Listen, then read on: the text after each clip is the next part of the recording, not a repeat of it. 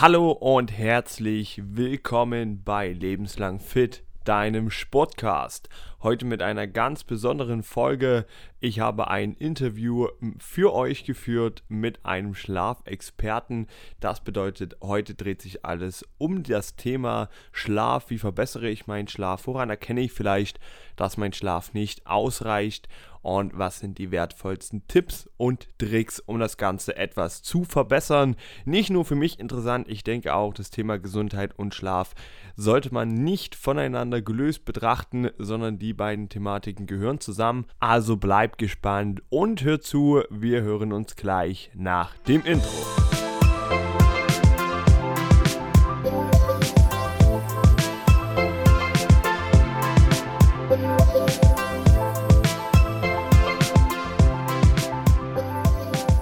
So, liebe lebenslang Fit-Hörer, wir sind jetzt hier im Interview mit unseren Schlafexperten. Ich hatte ja vorher auch schon gefragt, was euch so interessiert, habe ein paar Fragen von euch mitgebracht.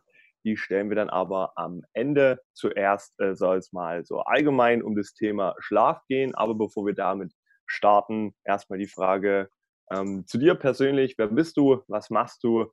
Erzähl mal ein bisschen was über dich. Mhm. Erstmal vielen Dank für die Einladung.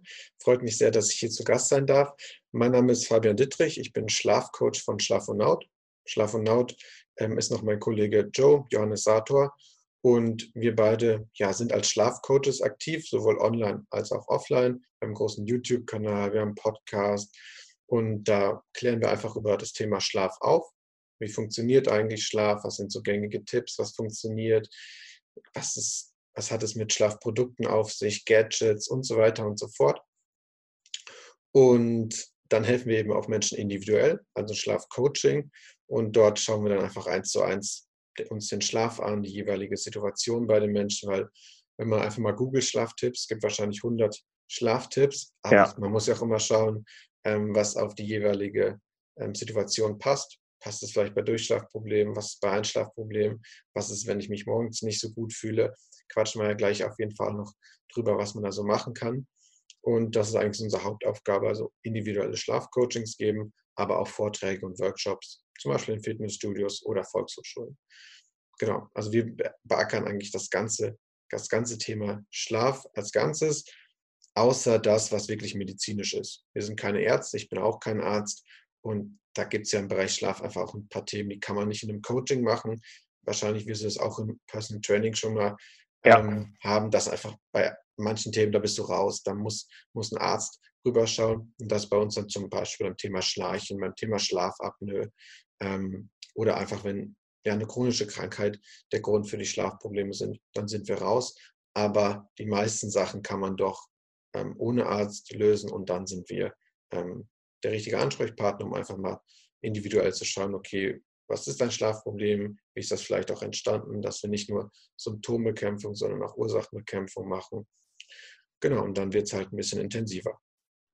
Sehr, sehr cool. Äh, wie du schon richtig sagst, ist bei mir äh, dasselbe im Job, dass äh, wenn jetzt spezifische Verletzungen sind oder Krankheiten, da kann ich natürlich als Personal Trainer nicht weiterhelfen, aber so die meisten Sachen, wie auch du schon richtig sagst, kann man da in einem 1 zu 1 Coaching beantworten und verbessern. Ich bin auf euch ja aufmerksam geworden, weil das ganze Thema Gesundheit ist ja hier das, was so im Zentrum steht bei mir bei Lebenslang Fit. Und wenn ich jemanden versuche, erstmal überhaupt von einem ungesunden Lebensstil zu einem gesünderen Lebensstil zu verhelfen, geht es natürlich um Ernährung, Bewegung, alle Themen, die mich so beschäftigen. Und dann sage ich natürlich auch immer, du musst gut schlafen, du musst genügend schlafen. Und dann kann ich da nur mit so reinen Kennzahlen, die man irgendwie kennt, arbeiten, zu sagen, ja, mindestens acht Stunden. Und da habe ich mich natürlich versucht, schon spezifischer mit äh, zu beschäftigen. Und auch was du schon richtig gesagt hast, man googelt das und dann eröffnet sich erstmal ein Riesenfeld an verschiedenen Themengebieten. Und deswegen würde ich äh, erstmal sehr allgemein reingehen. Ihr habt ja bei euch im Podcast auch viele spezifischere Themen. Ah, und ich möchte jetzt hier mal schauen, was man so erstmal allgemein tun kann. Und deswegen, ich glaube, da kannst du relativ weit ausholen. Erstmal die allgemein übergeordnete Frage, äh, was bedeutet denn guter Schlaf und was ist genug Schlaf? Mhm. Ähm, guter Schlaf bedeutet eigentlich ganz allgemein, wenn ich mich morgens ausgeruht fühle, dann habe ich scheinbar gut geschlafen. Also das ist dann komplett unabhängig eigentlich von der Schlafdauer, weil die einfach so ähm, individuell ist. Da gibt es so viele Faktoren wie Genetik, das Tagespensum an, an Bewegung ähm, und so weiter, was da einspielt. Deswegen wenn ich mich persönlich morgens ausgeruht fühle und den Tag über leistungsfähig war. Das ist ganz wichtig, dass ich den Schlaf nicht sofort in den ersten 10 Minuten, 15 Minuten am Morgen bewerte. Da hat jeder erstmal so sein Problem. Keiner ähm, springt ähm, super gut gelaunt aus dem Bett raus. Ähm, da brauchen wir alle erstmal ein bisschen und wir merken eigentlich erst am Tag, okay, wie, wie bin ich so durch den Tag gekommen? Konnte ich mich immer konzentrieren? Konnte ich mein ähm, Leistungspensum abrufen, habe ich ein erhöhtes Ko Koffeinbedürfnis verspürt und so weiter. Ähm, also dass ich eigentlich erst am Abend dann bewerten kann, okay, wie war mein Tag und dementsprechend war auch mein guter Schlaf. Also das ist so erstmal so basic, ich erkenne, ob ich gut ähm, geschlafen habe, eigentlich mein allgemeines persönliches Gefühl. Was bedeutet jetzt an sich guter Schlaf? Natürlich dass ich ähm, in der Nacht vor allem störungsfrei hatte, also dass ich einen störungsfreien Schlaf hatte, möglichst wenig ähm, Aufwachphasen hatte. Und wenn ich Aufwachphasen hatte, dass ich dann möglichst schnell auch wieder eingeschlafen bin. Also das ist eine ganz wichtige Kennzahl, dass guter Schlaf störungsfreier Schlaf ist. Und dann muss ich so ein bisschen gucken, okay, ja, wie fühle ich mich? Was habe ich vielleicht in, in dem ähm, an dem Abend vor dem Schlaf gemacht, dass ich den Körper auch in besten Voraussetzungen in den Schlaf geschickt habe. Und dann sind wir eigentlich so bei den allgemeinen Schlaftipps, das große Thema Schlafhygiene. Also, dass ich alles, was den Schlaf negativ beeinflusst, aber auch positiv beeinflussen kann an Verhaltensweisen, dass ich das beim Schlaf gut optimiere. Da gehören dann einfach so Sachen zu wie ein gesunder Umgang mit Koffein, dass ich Alkohol nicht als Einschlafhilfe nutze, dass ich ähm, bei spätem Sport ein bisschen vorsichtig war, wenn ich da ähm, entsprechend ja, negativ darauf reagiere, dass ich ähm, mit künstlichem Licht am Abend sensibel umgegangen bin. Solche Geschichten gehören auf jeden Fall dazu. Aber an sich, guter Schlaf ist erstmal störungsfrei, ist eine ausreichende Menge und sorgt dafür, dass ich mich morgens und am Tag gut und ausgeschlafen fühle. Und wenn das nicht der Fall ist, dann muss man halt an der Qualität schrauben, weil die Qualität einfach wichtiger ist als die Quantität. Wenn ich neun, stehen, neun bis zehn Stunden Schlaf habe, bin zehnmal davon wach geworden ähm, oder habe hab den ähm, Körper mit Alkohol als Einschlafhilfe in die Nacht verabschiedet, dann wird der Schlaf erheblich schlechter sein als bei jemandem, der vielleicht nur sechseinhalb Stunden schläft, aber auf seine Qualität geachtet hat. Und das macht das Ganze einfach auch so problematisch, dass die Qualität wichtiger ist als die Quantität, dass man da keiner Person ähm, ja so eine Hausnummer mitgeben kann. Hey, ich schlafe einfach siebeneinhalb Stunden und dann passt es mit deinem Schlaf, weil das einfach so ähm, extrem individuell ist und viele, viele verschiedene Einflussfaktoren auf den Schlaf gibt. Aber grundsätzlich guter Schlaf, störungsfreier Schlaf in einer ausreichenden Menge, die ist wie gesagt individuell und dass ich mich am Tag ähm, nach dem Schlaf ausgeruht und ähm, leistungsfähig gefühlt habe. Und wenn das nicht der Fall ist, dann schaut man sich die Qualität an und dann muss man halt individuell schauen, ähm, woran hapert es an der Schlafhygiene und dann passt man das entsprechend mit Schlaftipps an, die dann aber auf die jeweilige Situation passen müssen. Okay, äh, das ist schon mal sehr interessant, dass nicht nur wichtig ist, wie lange ich schlafe, sondern eben auch wie ich schlafe. Ich glaube, dass das relativ viele Leute heutzutage auch mitbekommen, weil ja dieses ganze Thema Fitness-Tracker so an der Uhr, die man auch nachts trägt, wo man dann sieht, okay, wie viel habe ich jetzt äh, Traumschlaf, Leichtschlaf, Tiefschlaf und wo man sich vorher vielleicht überhaupt keine Gedanken drüber gemacht hat und dann doch mal merkt, okay, äh, hier habe ich nur eine ganz kurze Tiefschlafphase, hier ist meine Tiefschlafphase vielleicht ähm, etwas länger. Ist das auch so der wichtigste Punkt, die Tiefschlafphase oder ist das allgemein anderes noch wichtig? Ähm, die Tiefschlafphase ist vor allem dahingehend wichtig für unser Gefühl am Morgen.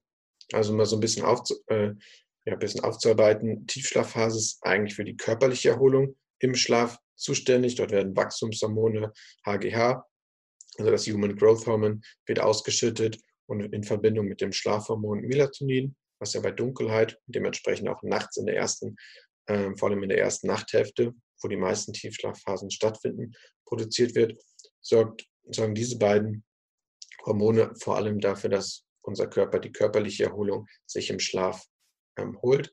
Und das ist maßgeblich dann auch dafür, ähm, wie wir uns am Morgen fühlen. Und deswegen, wenn man am Schlaf ansetzen möchte, wenn man seinen Schlaf verbessern möchte, sein Gefühl am Morgen, seine Schlafqualität, dann setzt man eigentlich auch immer in der Tiefschlafphase an. Das heißt, man versucht den Melatoninspiegel möglichst hoch zu halten. Man versucht den Cortisolspiegel, also das Stresshormon, möglichst niedrig zu halten, weil das einerseits den Melatoninspiegel stört, andererseits aber auch das Wachstumshormon stört.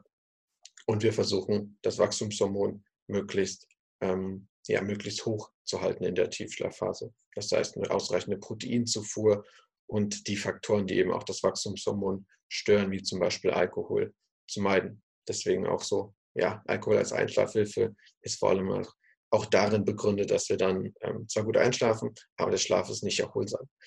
Genau, also das ist so immer der Grund, wenn wir schauen, okay, hey, du, schlafst sieben, äh, du schläfst neun, zehn Stunden, aber fühlt sich nicht erholt, dann setzen wir vor allem erstmal an der, an der Qualität der Tiefschlafphase an.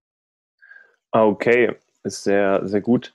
Und allgemein, wenn es um das Thema Gesundheit geht, ähm, wie wichtig ist jetzt für meine allgemeine Gesundheit denn die, der richtige Schlaf oder der gute Schlaf? Mhm. Ähm, also unserer Meinung nach ist Schlaf die Basis.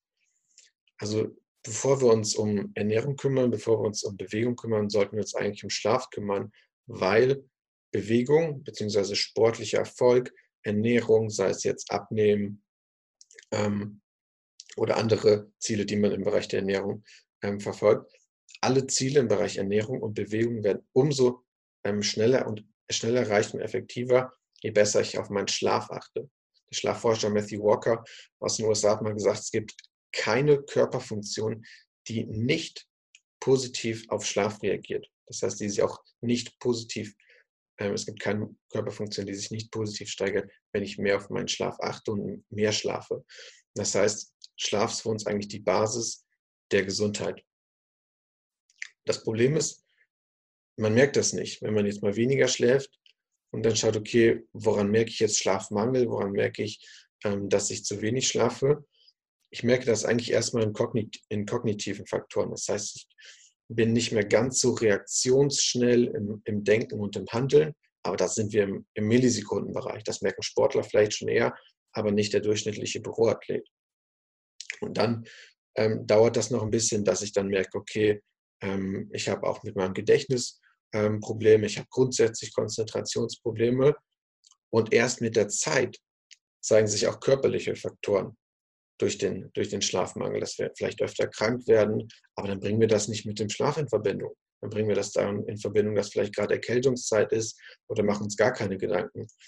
Und das ist halt das ähm, Problem, dass Schlaf sich auf so viele Faktoren unserer Gesundheit ähm, einwirkt, aber dadurch, dass die Tiefschlafphase ja in der ersten Nachthälfte stattfindet und so vier, fünf Stunden Schlaf, den bekommt jeder noch, ähm, zeig, zeigen sich eben Faktoren, die sich negativ auf die körperliche Gesundheit auswirken, erst über einen sehr, sehr langen Zeitraum.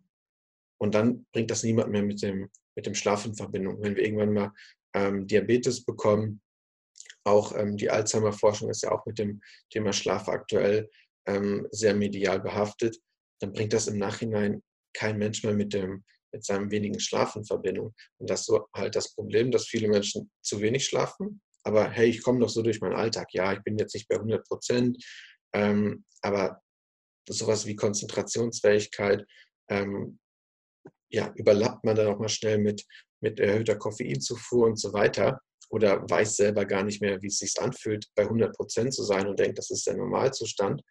Ähm, und deswegen ähm, ist das so ein bisschen schwierig, ähm, Leute dafür zu gewinnen, ihr Bewusstsein für den Schlaf zu schärfen, den Schlaf auf ihrer Prioritätenliste mal ein bisschen weiter nach oben zu setzen, weil man den aktuellen Zustand nicht unbedingt mit zu wenig Schlaf in Verbindung setzt und nicht zwingend ähm, erste Erfolge mit dem Thema Schlaf auch sofort nach ein, zwei, drei, vier Nächten sieht. Das also Sportler dann schon eher, weil die generell ein viel besseres Gefühl auch für ihren Körper haben. Und wenn man mit denen mal Schlaftipps umsetzt, dann merken die schon eher, hey, das hat was, hat was, hat was gebracht, was wir hier im Tiefschlaf optimiert haben. Aber ich sage jetzt mal salopp, der Durchschnittsdeutsche, der braucht schon ein paar mehr, ähm, paar mehr, paar mehr Wochen auch, ähm, bis er dann auch wirklich was merkt und dass er dann sagt, hey, die Investition, sowohl, dass ich mein Verhalten vielleicht ändern musste oder sollte, was der Coach gesagt hat in Sachen Ernährung, in Sachen regelmäßige Schlafenszeiten und vielleicht auch mal ein neues Kissen. Und das ist halt mit vielen, mit vielen Faktoren ähm, sowohl Disziplin, da mal an seinen Verhaltensweisen etwas zu ändern, als auch hier und da mit Kosten verbunden. Und dadurch, dass Schlaf nicht sofort ähm, den krassen positiven Effekt auf die Gesundheit hat, sondern eher langfristig, ähm, setzen da die wenigsten Menschen an. Was schade ist, weil, wie gesagt, Schlaf ist eigentlich komplett die Basis. Da gibt es eine extrem gute Studienlage zu, dass wir einfach in allen Lebensbereichen schneller an unsere Ziele kommen, vor allem im Bereich der Gesundheit, wenn wir am Schlaf ansetzen. Das sehe ich bei sehr vielen Kollegen, jetzt nicht nur im sportlichen Bereich, sondern halt allgemein, auch wenn es um das Thema äh, Leistungsbereitschaft ähm, in der Arbeit geht oder allgemein im Alltag, dass dann oft gesagt wird, okay, gut, äh, ich muss hier mehr arbeiten, deswegen schlafe ich kürzer und trinke dann früh einfach den einen oder anderen Kaffee mehr und vor dem Training nehme ich dann auch einen Trainingsbooster mit viel Koffein, dass ich beim Training wacher bin. Und so zieht man sich relativ einfach durch den Tag, da man ja durch das Koffein eben wacher ist und hat gar nicht das Gefühl, okay, ich bin jetzt extrem unausgeschlafen. Also ich glaube, dass das ein Problem ist. Genau, das wird halt so ein bisschen, ein bisschen überdeckt, weil es einfach ja, bequem ist. Es gibt die Möglichkeiten, ähm, sich quasi Produktivität und Konzentrationsfähigkeit so ein bisschen zu kaufen. Aber unserer Erfahrung nach ist man einfach erheblich produktiver, wenn man auf seinen Schlaf achtet. Dann bist du vielleicht ein bis zwei Stunden länger wach, äh, weniger wach am Tag, weil du mehr schläfst. Aber die Zeit, die du wach bist, bist du erheblich wacher im wahrsten Sinne des Wortes und produktiver, als wenn du ähm, deinen Schlaf ständig verkürzt und immer nur ähm, in den Wachphasen bei 80 Prozent bist. Und die fehlenden 20 Prozent sich irgendwie mit Koffein und weiteren Hilfsmitteln versucht zu, ähm, zu erkaufen. Was ich auch oft dann in demselben Atemzug mitbekomme oder höre, auch als Tipp äh, von vielen, die halt eben wenig Zeit haben, um äh, jetzt zu sagen, okay, ich schlafe jetzt eine sehr, sehr lange äh, zeitliche Periode, die dann sagen, okay, ähm, ich hole mir dann mittags nochmal so einen Energieschub über einen Mittagsschlaf von 20 Minuten, ist da meistens so das, was man hört. Ähm, hilft es wirklich zu sagen, okay, ich habe vielleicht eine Stunde weniger Zeit, äh, früh zu schlafen, weil ich jetzt eine Phase habe, wo ich viel arbeiten muss, wo ich irgendwie an einem Projekt arbeite und habe dann aber dafür kurz die Chance, mittags nochmal zu schlafen. Bringt es wirklich genauso viel oder was ist da besser? Mhm. Also ich mir ist jetzt nicht bekannt, dass, dass es so eine Gegenüberstellung gab, hey, ähm, ich verkürze um eine Stunde zugunsten ähm, eines 20-minütigen Powernaps. Ähm, da ist mir jetzt keine Studienlage dazu bekannt. Ja. Aber ich halte das per se ähm, für einen begrenzten Zeitraum für eine sehr sinnvolle Herangehensweise, weil auf jeden Fall sinnvoller, als nur den Schlaf zu verkürzen und kein Powernap einzulegen. Aber die positiven Seiten eines Powernaps sind eigentlich nicht ähm, wegzudiskutieren. Vor allem um das klassische Mittagstief, so sechs bis acht Stunden nach dem Aufstehen zu überbrücken, ist das, ist das ideal. Ähm, ja, also dagegen gegen ist eigentlich gar nichts, ähm, gar nichts wirklich einzuwenden. Natürlich nicht auf Dauer. Man, so, man sollte nicht irgendwie das, das Bedürfnis haben, jeden Tag ein Powernap machen zu müssen. Dann sollte man eher wieder an dem Nachtschlaf ansetzen und dort die Qualität ähm, erhöhen. Aber wenn wirklich mal eine stressige Phase ist, wo das absolut legitim ist, dass man dann mal weniger schläft. Niemand bekommt sofort Diabetes, Alzheimer und wird übergewichtig, nur weil wir mal über einen gewissen Zeitraum nicht auf unseren Schlaf achten. Das ist einfach eine langfristige ähm, Komponente. Und wenn es da solche Phasen gibt, in denen man einfach ja, Jobwechsel, projektbedingt auf dem Job, whatever, ähm, wenn es da eine Phase gibt, in der man wirklich weniger Zeit für den Schlaf hat, das ist durchaus sinnvoll mit Powernaps zu kompensieren. Und wie du schon richtig gesagt hast, 20 Minuten ist dann die optimale Länge, einfach, dass man nicht in die Tiefschlafphase kommt und wieder gerädert aufwacht. Ähm, und am besten, wie gesagt, zur Mittagszeit im klassischen Mittagstief ist perfekt, weil es einfach nicht zu nah an der Abendeinschlafzeit ist. Dann wird nicht Schlafdruck abgebaut, sodass ich vielleicht Einschlafprobleme bekäme. Deswegen ist das ähm, optimal und auf jeden Fall eine legitime ähm, Herangehensweise. Ah, okay, sehr cool. Die Struktur von meinem Podcast oder von den Themen, die ich da bearbeite, ist meistens ja, so wie wir es jetzt gerade gemacht haben, erstmal klären, okay, ähm, wann brauche ich das Thema überhaupt ähm, mir anzuschauen, genauer, wie wir es jetzt eben mit dem Thema Schlaf machen, hast du, glaube ich, ganz gut zusammengefasst, äh, wann man anfangen muss, sich da Gedanken zu machen zu der Thematik. Und jetzt ein bisschen reingehen, genau in die Tipps. Was mache ich denn? Also, wir machen jetzt mal den Fall einfach, jetzt eine Person hat früh morgens die Probleme, dass sie merkt, okay, äh, ich fühle mich nicht ausgeschlafen genug. Was sind denn jetzt so die ersten Tipps, die man so umsetzen kann, äh, damit man seinen Schlaf verbessert? Mhm. Ähm, auf jeden Fall erstmal gucken, okay, wie viel schläfst du? Ähm, erstmal auf die Schlafdauer gucken, ob das auch so in dem Empfehlungszeitraum oder Zeitrahmen ist, ähm, den man gemäß deinem Alter empfiehlt.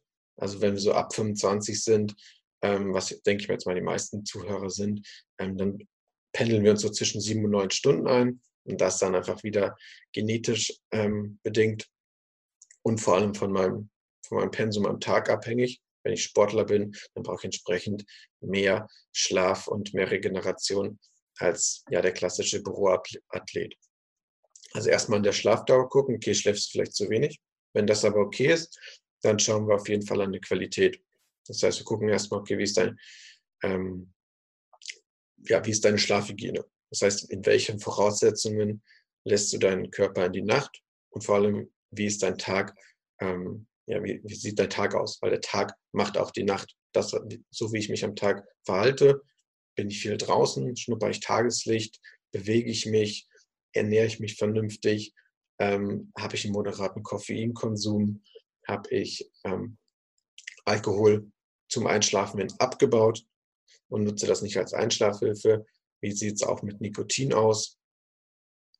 All diese Dinge gehe ich einfach mal so ein bisschen durch ähm, und bekomme einfach mal da ein Gefühl dafür und kann so ein bisschen da ähm, Tipps geben.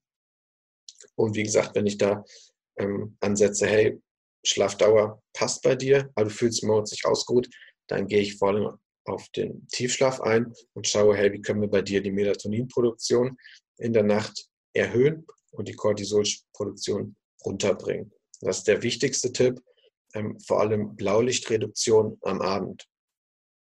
Was ist Blaulicht? Blaulicht ist ein natürliches, eine natürliche ähm, eine Lichtfarbe des natürlichen Lichtspektrums, das ist auch im Tageslicht enthalten und signalisiert an unserem Körper einfach des Tages, macht uns gleichzeitig wach und gute Laune. Ist am Tag wunderbar, dass wir eben wach werden und dass unser Körper weiß, wie viel Uhr es ist. Am Abend aber eher weniger ähm, erwünscht, weil es ist ja eigentlich, eigentlich dunkel draußen. Wir machen aber drauf, äh, in unserer Wohnung das ganze Licht an, künstliches Licht in Fitnessstudios und Co., wo wir uns abends aufhalten. Und unser Körper erkennt gar nicht, dass gleich Schlafenszeit ist. Das ist das Problem, ähm, dass eben dann die Melatoninproduktion unterdrückt wird. Das heißt, unser. Stimmt das mit dem, mit dem Ton noch? Ja, ich höre alles gut. Okay, okay. sorry. Ich hatte da irgendeine so Rückkopplung gehört. Ähm, das, äh, das, stört, das künstliche Licht stört einfach die Melatoninproduktion. Das heißt, unser Auge nimmt künstliches Licht wahr und denkt dann, es ist Tag und produziert eben erheblich weniger Melatonin.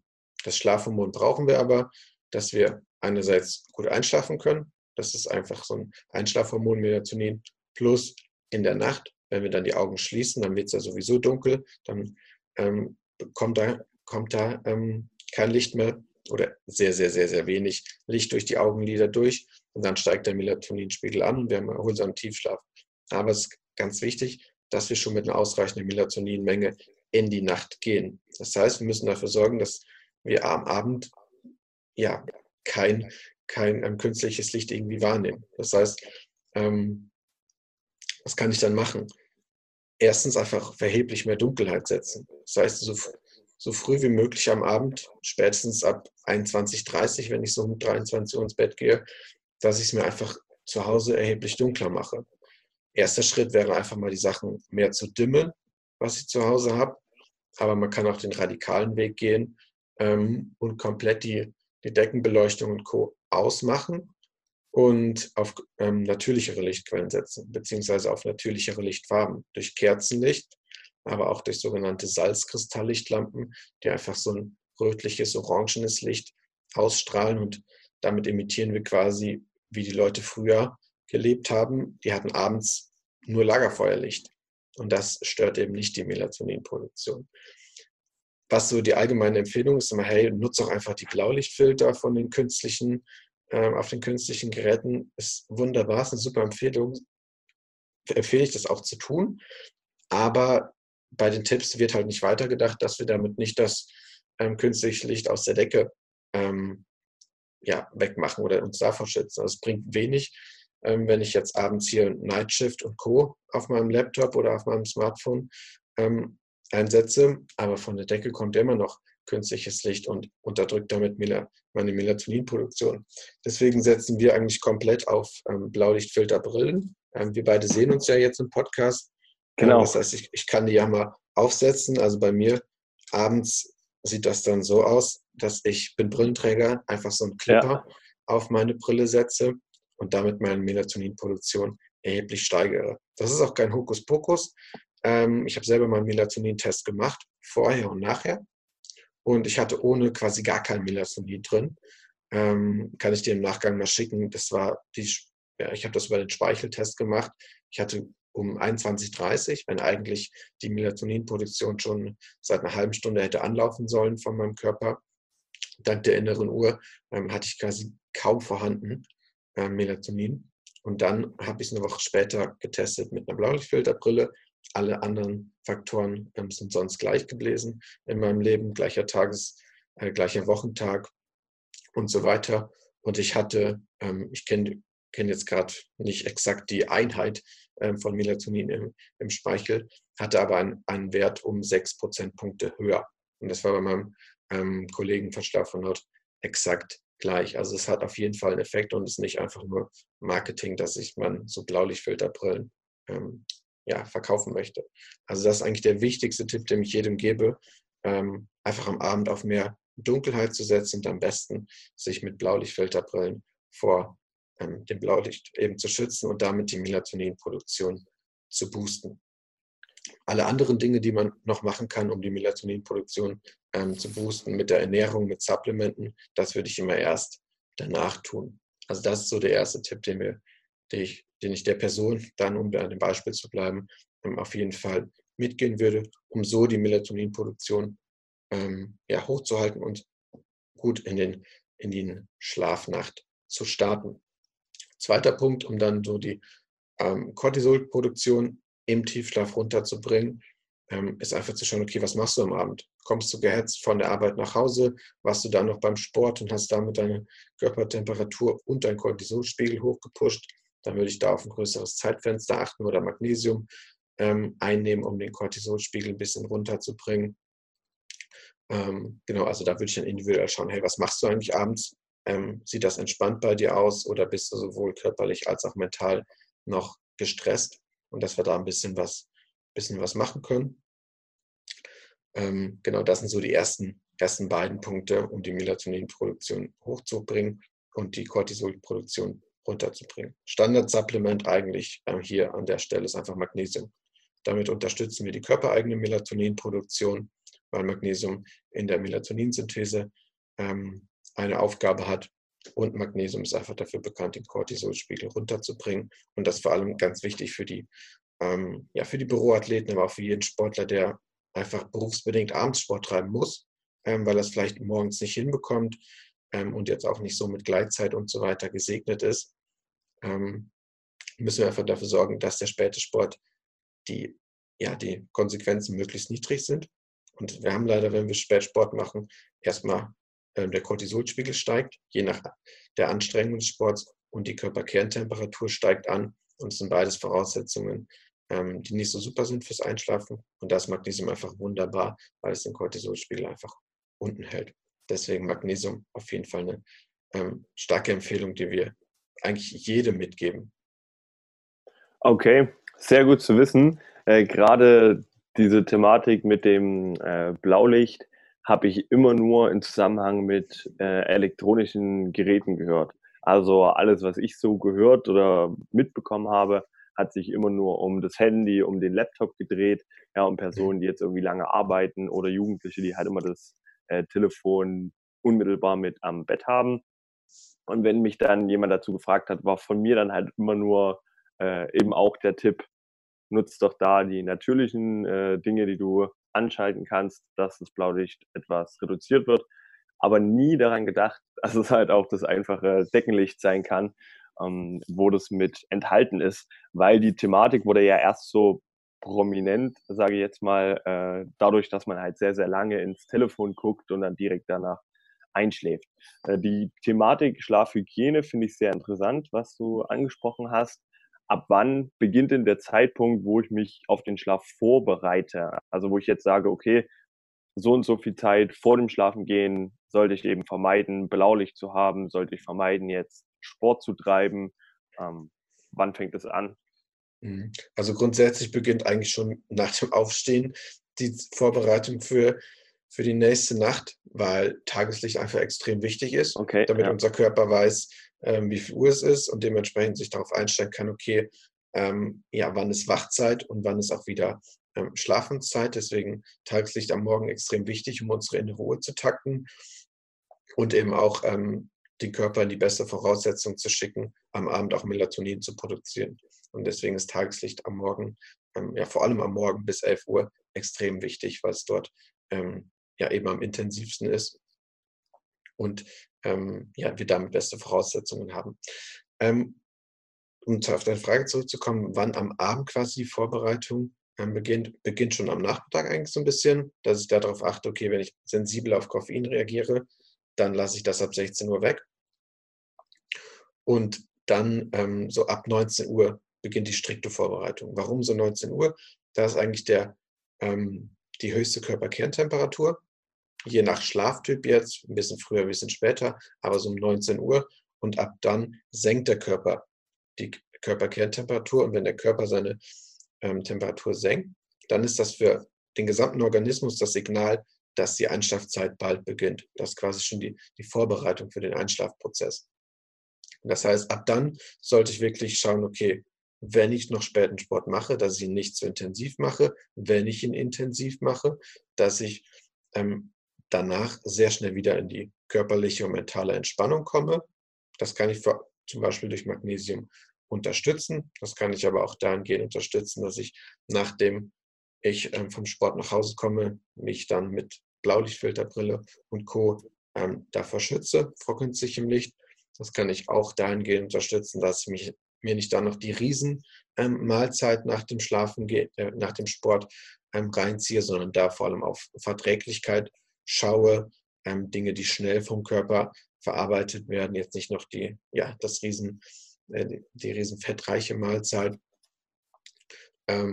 Dass ich da so ein bisschen schaue, genau, und wann ich vor allem intensiv auf Schutz vor Blaulicht achten sollte, ist eigentlich so zwei bis drei Stunden vor dem Schlafengehen.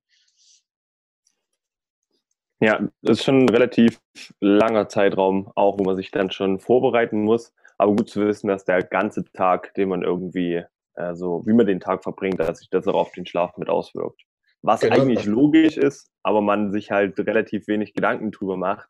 Man denkt immer erst, okay, jetzt in einer halben Stunde gehe ich schlafen, dass man dann vielleicht versucht, äh, elektronische Geräte wegzulassen aber dass man wirklich zwei bis drei Stunden vorher schon das weglassen sollte, ist ein wertvoller Tipp. Auf jeden Fall. Genau, also als Einführung immer sagen, hey, okay, wir versuchen mal langsam eine Routine bei dir einzubinden. Wenn wir zum Beispiel sagen, regelmäßige Schlafzeiten sowieso sollte die Basis sein, damit wir den Körper am Wochenende nicht aus dem Takt bringen. Und wenn wir das implementieren, schaffen wir das am besten, indem wir das mit einer Routine versuchen zu implementieren. Das kann man dann, das muss man dann nicht zwei bis drei Stunden ähm, vor dem Schlafengehen mit Beginn, sondern lass das einfach mal eine Stunde vorher machen. Sagen wir eine Stunde vorher, gehst um 23 Uhr pennen, 22 Uhr Social Media aus. Flugmodus, ab damit.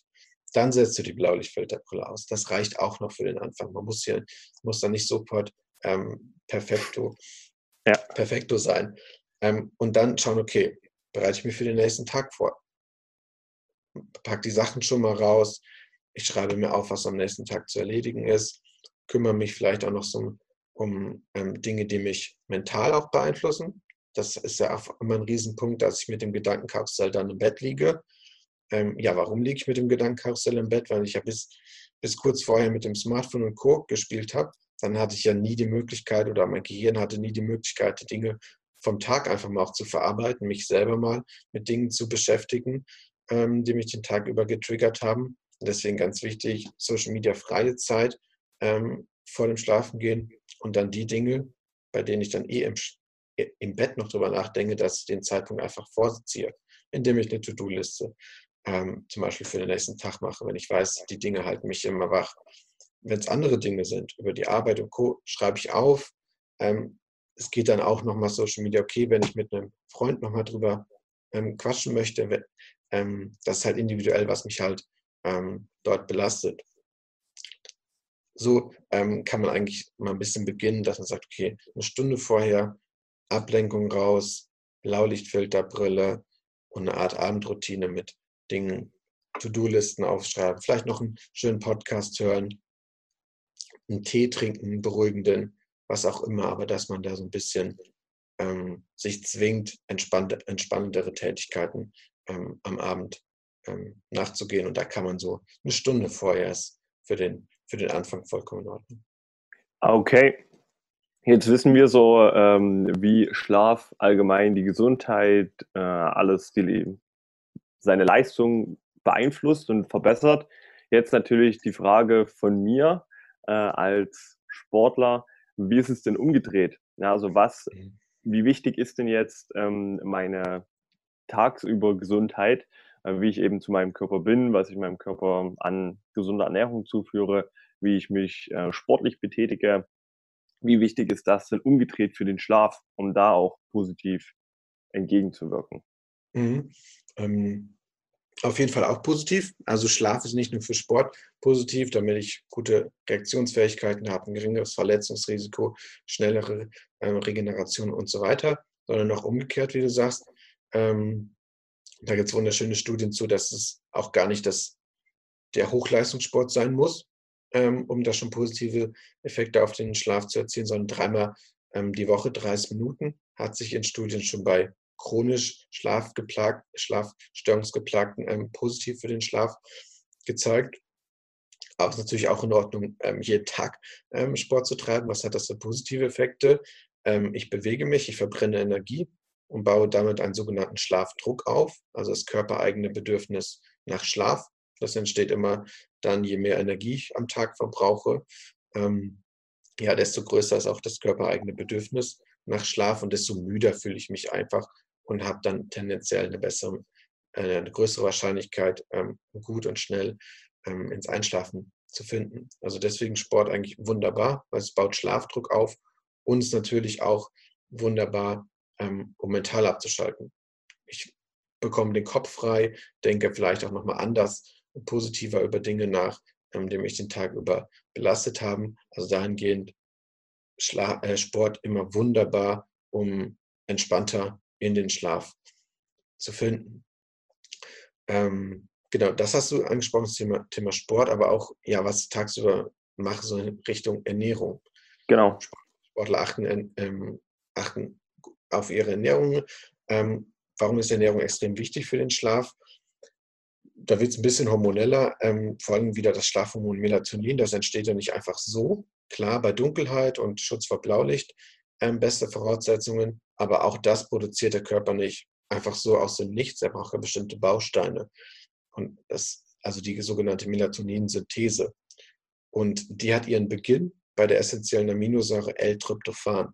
Kennst du bestimmt? Ähm, L-Tryptophan, essentielle Aminosäure, heißt in der ähm, ja, in der notwendigen Menge, wie der Körper sie braucht, kann er sie nicht selber herstellen. Das heißt, wir müssen sie über die Ernährung zu uns nehmen und das tun wir vor allem über eine proteinreiche ähm, Ernährung, das heißt eine proteinreiche Ernährung, wie sie die meisten Sportler auch ausüben, wunderbar, habe ich schon mal die Basis. Dann macht der Körper jedoch aus dem L-Tryptophan 5-HTP. Ist auch wieder eine Aminosäure und für diesen Umwandlungsprozess braucht er vor allem Vitamin D. Deswegen habe ich auch gesagt, seid draußen und gebt euren Körper auch Tageslicht und dadurch eben auch Vitamin D, was natürlich jetzt in den Herbst- und Wintermonaten ein bisschen schwieriger ist. Da muss man schauen, okay, habe ich meine Speicher über den Sommer gefüllt, was in den westlichen Breitengraden hier in Deutschland relativ schwierig wahrscheinlich ähm, der Fall sein wird, dann sollte ich supplementieren, weil wenn ich einen niedrigen Vitamin D-Spiegel habe, dann höre ich da am Anfang bei der, bei der äh, Melatoninsynthese schon auf. Dann geht es wieder weiter, ähm, dass unser Körper eben aus 5-HTP dann Serotonin, das Glückshormon macht und dort dann schließlich am Abend Melatonin. Und bei diesem Umwandlungsprozess brauche ich dann wieder vor allem Magnesium, Vitamin B6, Folsäure und Zink. Das heißt, wenn ich ähm, jetzt als Schlafcoach wieder ein bisschen optimiere an dem Schlaf, dann schaue ich mir natürlich auch die Ernährung an. Weil wenn ich kaum Proteine zu mir nehme, dann können wir deinen Schlaf super optimieren, aber der Körper kann daraus nichts machen. Äh, der hat gar nicht die Voraussetzungen, ähm, am Abend ausreichend Melatonin zu produzieren und damit dich ähm, ja, mit besten Voraussetzungen in erholsamen Tiefschlaf zu schicken, dass der Körper dann die ganzen Aufgaben ähm, erledigen kann, dass das Immunsystem ähm, ja, vollzogen wird, dass Krankheitserreger bekämpft werden, dass Zellen regeneriert werden und so weiter. Deswegen Ernährung extrem, extrem wichtiger Punkt, ähm, den viele oft nicht auf dem Schirm haben. Viele haben einfach so das, haben wir ohnehin nicht Schlaf auf ihrer Prioritätenliste und dann denken sie, ja, ich, ich lege mich einfach hin und schlafe. Ähm, dann macht der Körper das schon. Ja, aber auch der Körper braucht Bausteine. Der kann dieses super Instrument Schlaf kann der auch nicht einfach so. Du musst schon ein bisschen was ähm, dafür tun und deswegen auf die Ernährung achten, extrem wichtig. Und da vor allem, ähm, wie gesagt, proteinreiche Ernährung ist die Basis. Und dann muss ich auf Vitamin D, Folsäure, Zink, Vitamin B6 und Magnesium achten. Und wenn ich das über die Ernährung nicht zu mir nehme, dann muss ich es eben supplementieren. Und ähm, ja, Sportler haben da immer so ein besseres Gefühl, die achten mehr auf ihre Ernährung, die tracken, können da vielleicht ähm, ja über entsprechende Tracker ähm, selber auch schauen, hey, wie komme ich, äh, wie gut komme ich auf meine Mikro- und Makronährstoffe. Ähm, aber der Durchschnittsdeutsche, sage ich jetzt mal, macht das, macht das nicht. Ähm, und da ist die Ernährung immer auf jeden Fall ähm, ein Ansatz. Es gibt ja auch den relativ bekannten Arzt und Triathlet Dr. Strunz, ähm, der arbeitet extrem, extrem viel mit der Ernährung und auch im Bereich Schlaf ähm, dann mit L-Tryptophan und hat da auch schon ja, sehr, sehr viele Erfolge bei seinen Patienten verzeichnen können. Also ist eigentlich relativ simpel. Man braucht da nicht spezielle Gadgets oder so. Ähm, der Körper hat schon ähm, alles, was er braucht. Er hat die Evolution dem schon zur Verfügung gestellt, wie Schlaf funktioniert ähm, und dass dann die ganzen erholsamen Prozesse stattfinden. Aber ein bisschen müssen wir eben auch selber tun und da ist die Ernährung auf jeden Fall extrem wichtiger und oft unterschätzter Faktor, wenn es darum geht, gut zu schlafen. Also ein wunderbarer Nachtrag für alle Zuhörer, die letzte Woche meine Nahrungsergänzungsmittelfolge gehört haben.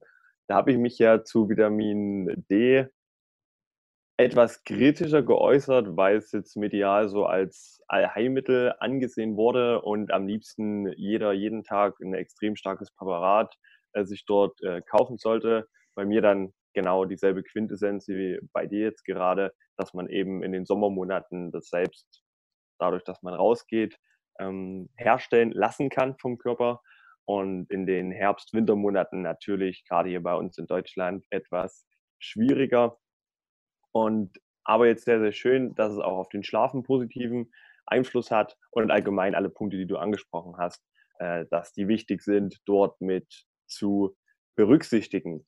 Sehr, sehr schön. Also ich merke gerade, je stärker man ins Detail geht, desto interessanter wird es auch ähm, mit der ganzen Thematik an sich und desto mehr Fragen schwören einem durch den Kopf. Deswegen jetzt mal vorab von mir die Frage, wenn jetzt Leute bei mir zuhören und sagen, okay, super interessant, super gut, auch erklärt alles, äh, was ich auf jeden Fall auch finde, denn ich bin ja auch kein Experte in der Thematik.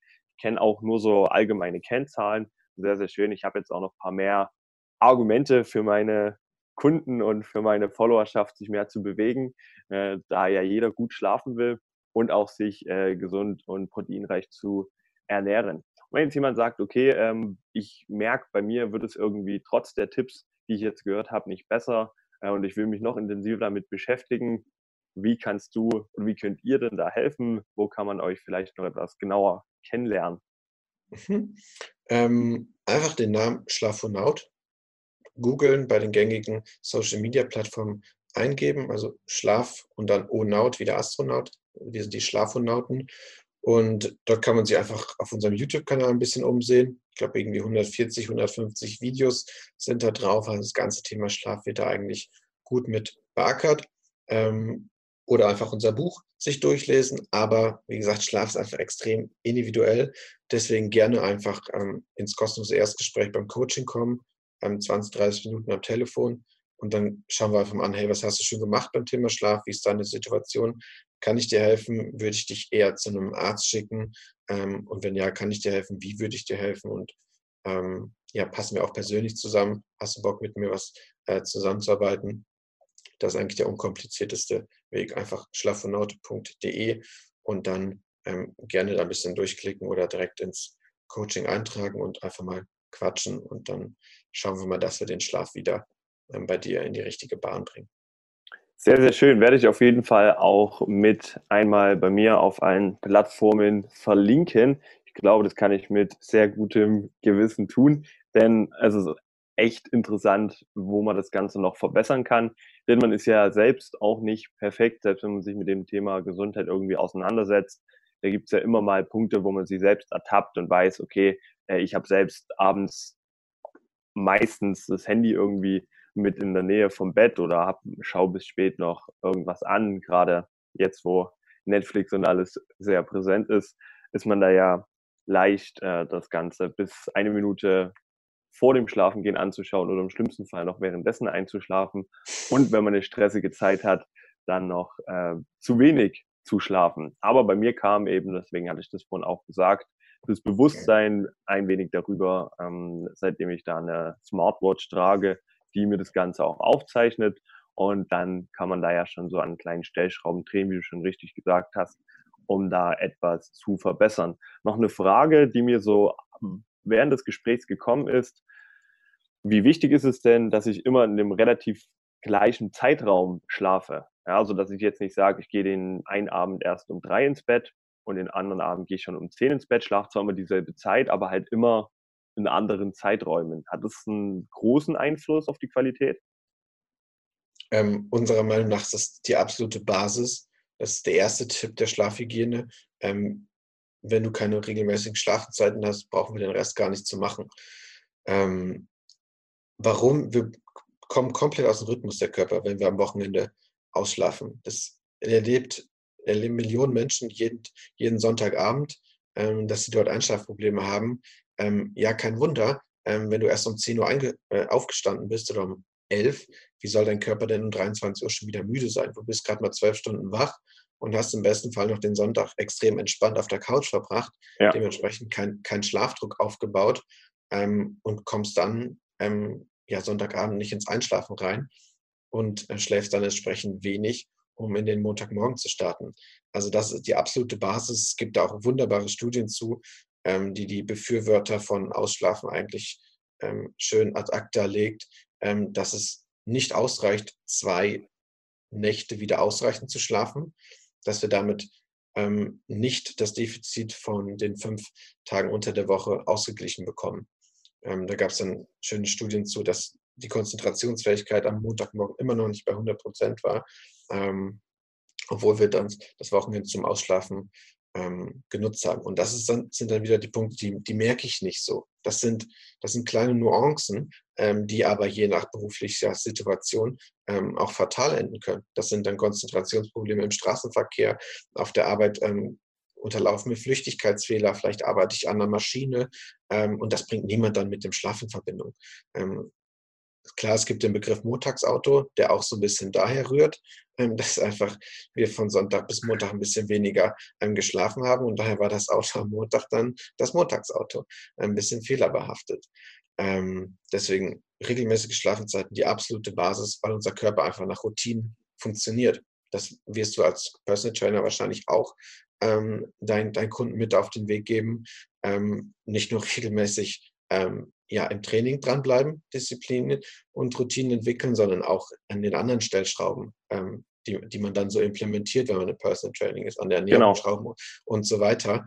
Ähm, ist am Anfang ein bisschen lästig, ähm, weil wir einfach ein bisschen brauchen, bis wir das in unsere, ja, die neuen Verhaltensweisen integriert haben.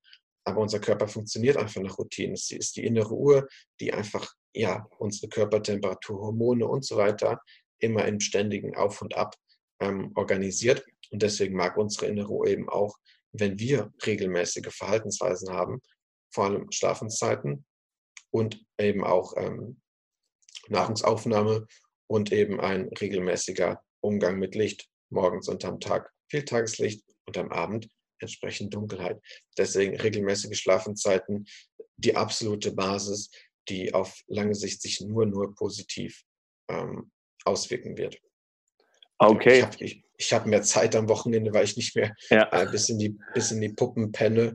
Ähm, und es wird sich auf jeden Fall auf die Einschlafzeiten ähm, positiv auswirken, dass ich äh, mit der Zeit schneller einschlafe, weil der Körper einfach darauf vorbereitet wird. Er weiß dann, hey, das ist die Einschlafzeit und ähm, bereitet sich darauf entsprechend vor und das Einschlafen wird wirklich schneller stattfinden, wenn ich ähm, regelmäßige ähm, Schlafenzeiten implementiere. Also plus minus 20 Minuten und das ist auch vollkommen okay, wenn ich mal bei sozialen Anlässen davon abweiche. Ähm, dann würde ich persönlich aber die Aufstehzeit gleich halten. Ähm, bei der Einschlafzeit mal ein bisschen variieren, ein bisschen länger aufbleiben, bei einem Geburtstag vom Kollegen, whatever. Aber dann ähm, würde ich die Aufstehzeit gleich bleiben, um nicht aus dem Rhythmus zu kommen. Genau. Aber ja, gleichbleibende Schlafenzeiten sind die Basis und ohne, ohne braucht man nicht so uns ins Coaching kommen. Oder okay. wenn, wenn, wenn schon, dann wäre das der erste Schritt, den wir implementieren. Okay, das ist auf jeden Fall äh, richtig, richtig interessant, weil ich glaube, dass auch sehr, sehr viele ähm, Kunden von mir, die einen stressigen Berufsalltag haben, viel arbeiten, dass die alle versuchen, ihren Schlaf nach dem Alltag zu gestalten.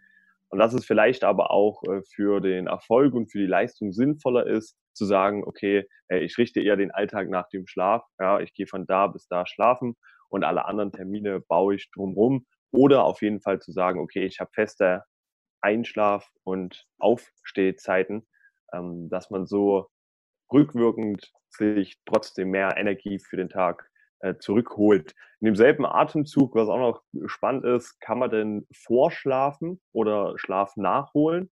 Wenn ich jetzt sage, okay, ich habe heute wirklich extrem wenig geschlafen, weil irgendwas dazwischen gekommen ist, dann am nächsten Tag einfach eher ins Bett gehen oder sagst du dann, dann ist die Routine wirklich wichtiger, als dieses eine Mal weniger geschlafen zu haben? Kommt immer so ein bisschen drauf an. Also vorschlafen kann man nicht. Das, das funktioniert einfach nicht. Ähm, Schlaf nachholen geht in gewissen Grenzen. Ein bis zwei Nächte, äh, bis, zu, bis zu zwei Nächte später kann man das noch machen. Also wie du sagst, wenn ich mal eine kurze Nacht hatte, dass ich dann länger schlafe, ähm, damit kann ich das ausgleichen. Aber das Konzept halt am Wochenende ausschlafen und der Woche weniger, das funktioniert ja. nicht. Aber man kann ähm, die negativen Konsequenzen von einer kurzen Nacht kann man durch eine längere Nacht danach ähm, ausgleichen. Aber das würde ich immer situationsabhängig gestalten, ähm, ob man dann, also man kommt nicht sofort aus dem Rhythmus, wenn man davon mal abweicht und dann sich dann mehr Schlaf gönnt, aber einfach, wenn ich, keine Ahnung, gemerkt habe, ich bin gerade komplett unproduktiv heute gewesen, weil ich, weil ich zu wenig geschlafen habe und morgens ein wichtiger Termin, ähm, dann bin ich auf jeden Fall Freund davon, hey, dann schlaf heute mehr, ähm, anstatt zu sagen, nein, darfst du nicht, weil sonst kommst du sofort aus dem Rhythmus. Ähm, also da würde ich immer das von der Situation ein bisschen abhängig machen. Aber an sich funktioniert das schon. Eine, eine Nacht danach kann man den Schlaf nachholen, aber dauerhaft Konzept des Schlaf nachholens am Wochenende, das funktioniert halt nicht. Okay. Dann habe ich ja noch angekündigt, dass wir noch ein paar Fragen haben äh, von meinen Followern. Ich hatte da mal gefragt, was sie so zum Thema Schlaf interessiert. Wenn ich mhm. aber die Liste gerade anschaue, sehe ich, dass wir das meiste davon schon mit besprochen haben. Also da ging es einmal um das Thema allgemein, wie schlafe ich denn besser ein? Das hast du, glaube ich, sehr gut zusammengefasst mit den Tipps, dass man die Dinge, die einen beschäftigen, wenn es so die Gedanken noch zu sehr kreisen, dass man das vorher abarbeitet oder aufschreibt. Und eben die ganze Thematik mit dem äh, blauen Licht, der Ernährung und dem Sport. Da haben wir das, glaube ich, ganz gut abgearbeitet. Dann äh, die Frage, die umgedrehte Frage, äh, wie man denn seinen Schlaf äh, reduzieren kann. Ähm, also, dass man einfach weniger Zeit zum Schlafen einbauen kann. Ja, ich glaube, die Antwort von dir wäre dann, dass man das besser nicht tun sollte. Oder? Ich würde es nicht tun. Ich, ich würde es nicht tun, aber es ist halt das Problem, manchmal, manchmal sind die Prioritäten dann doch anders. Irgendwie beruflich bedingt schaffen wir es vielleicht wirklich nur auf, auf die sechs Stunden zu kommen. Ähm, dann bin ich niemand, der sagt, ey, dann arbeiten wir nicht zusammen, dann hast du eine falsche Priorität. Ja. Ähm, wenn einfach das Ziel ist, ich möchte meine Schlafqualität maximieren, okay, dann arbeiten wir auch so zusammen. Ähm, dann muss man halt wirklich das komplette Maximum rausholen, der Ernährung optimieren, Schlafhygiene natürlich ähm, und dann noch so Sachen, das Schlafzimmer optimieren.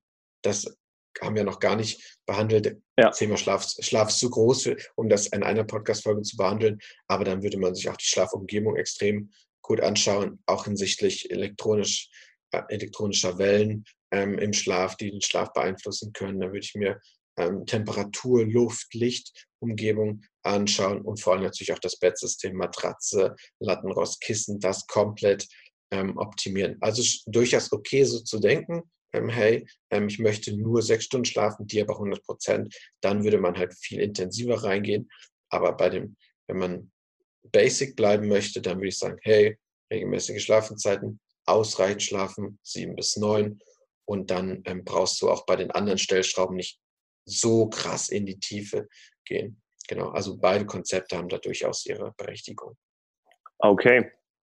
Dann kam noch eine Frage zu irreversiblen Schäden bei längerem Schlafmangel. Also was passiert denn, wenn ich jetzt wirklich äh, eine längere Zeit am Stück extrem Schlafmangel habe? Gibt es da Schäden, die nie wieder nachzuarbeiten gehen? Da fehlt mir, glaube ich, die, die medizinische Kompetenz für, aber an sich würde ich sagen, nein.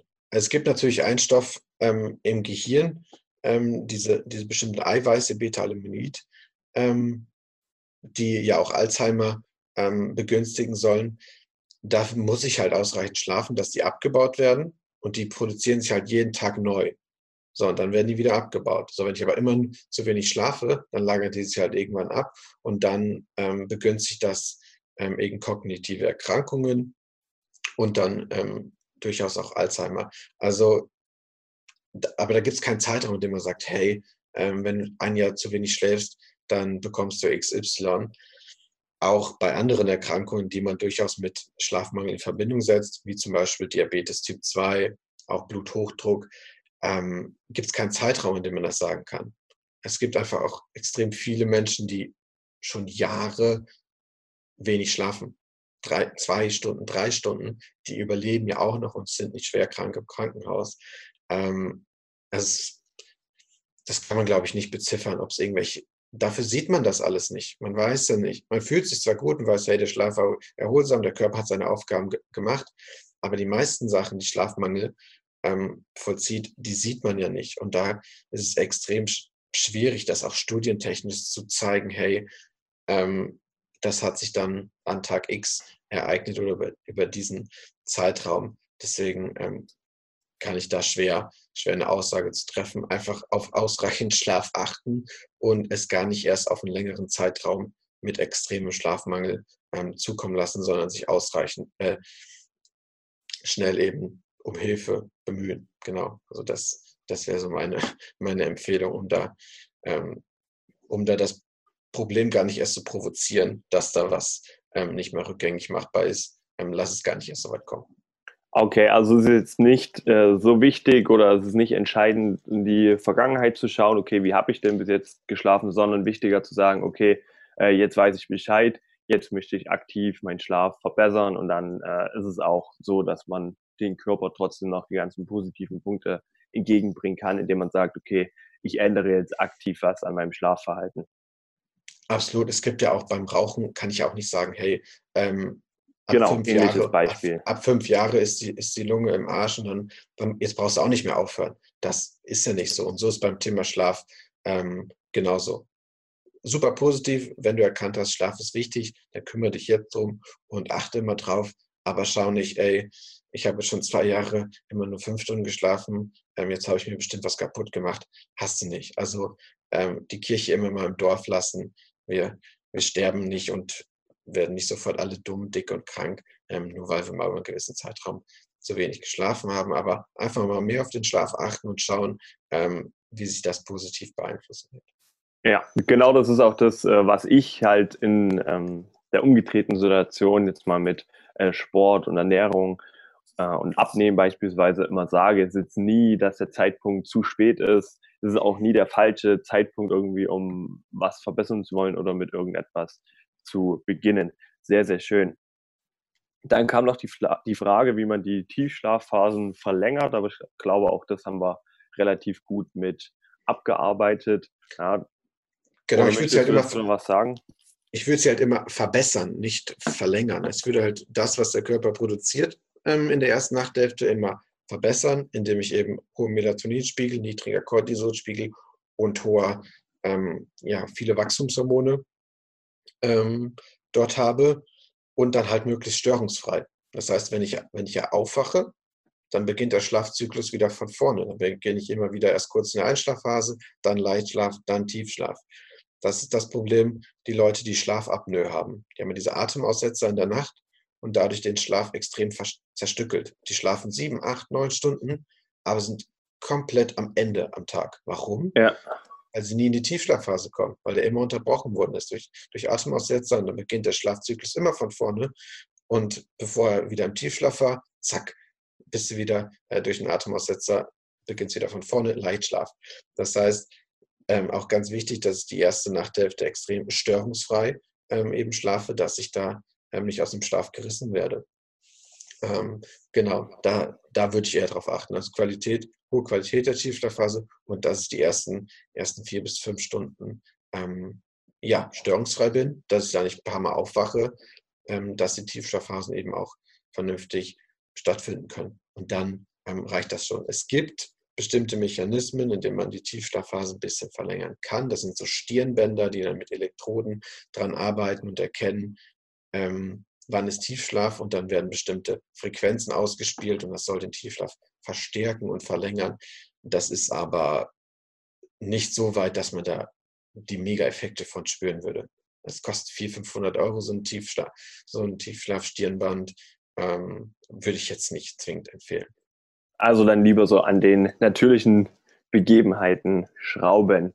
Die ähm, Brillen, die das Blaulicht rausnehmen, muss man auf irgendwas achten oder kann ich da jetzt einfach auf Amazon gehen, das googeln und mir dann die mhm. günstigste holen oder gibt es da irgendwie jetzt eine Kennzahl, wo man drauf achten muss? Ja, also man muss schon darauf achten, dass die, ähm, ja, das, das gefährliche, in Anführungsstrichen, Lichtspektrum ähm, auch rausfiltern. Das müssten 440, 450 Nanometer sein. Das ist eben das gefährliche Blaulicht. Das muss eben die Brille auch filtern können.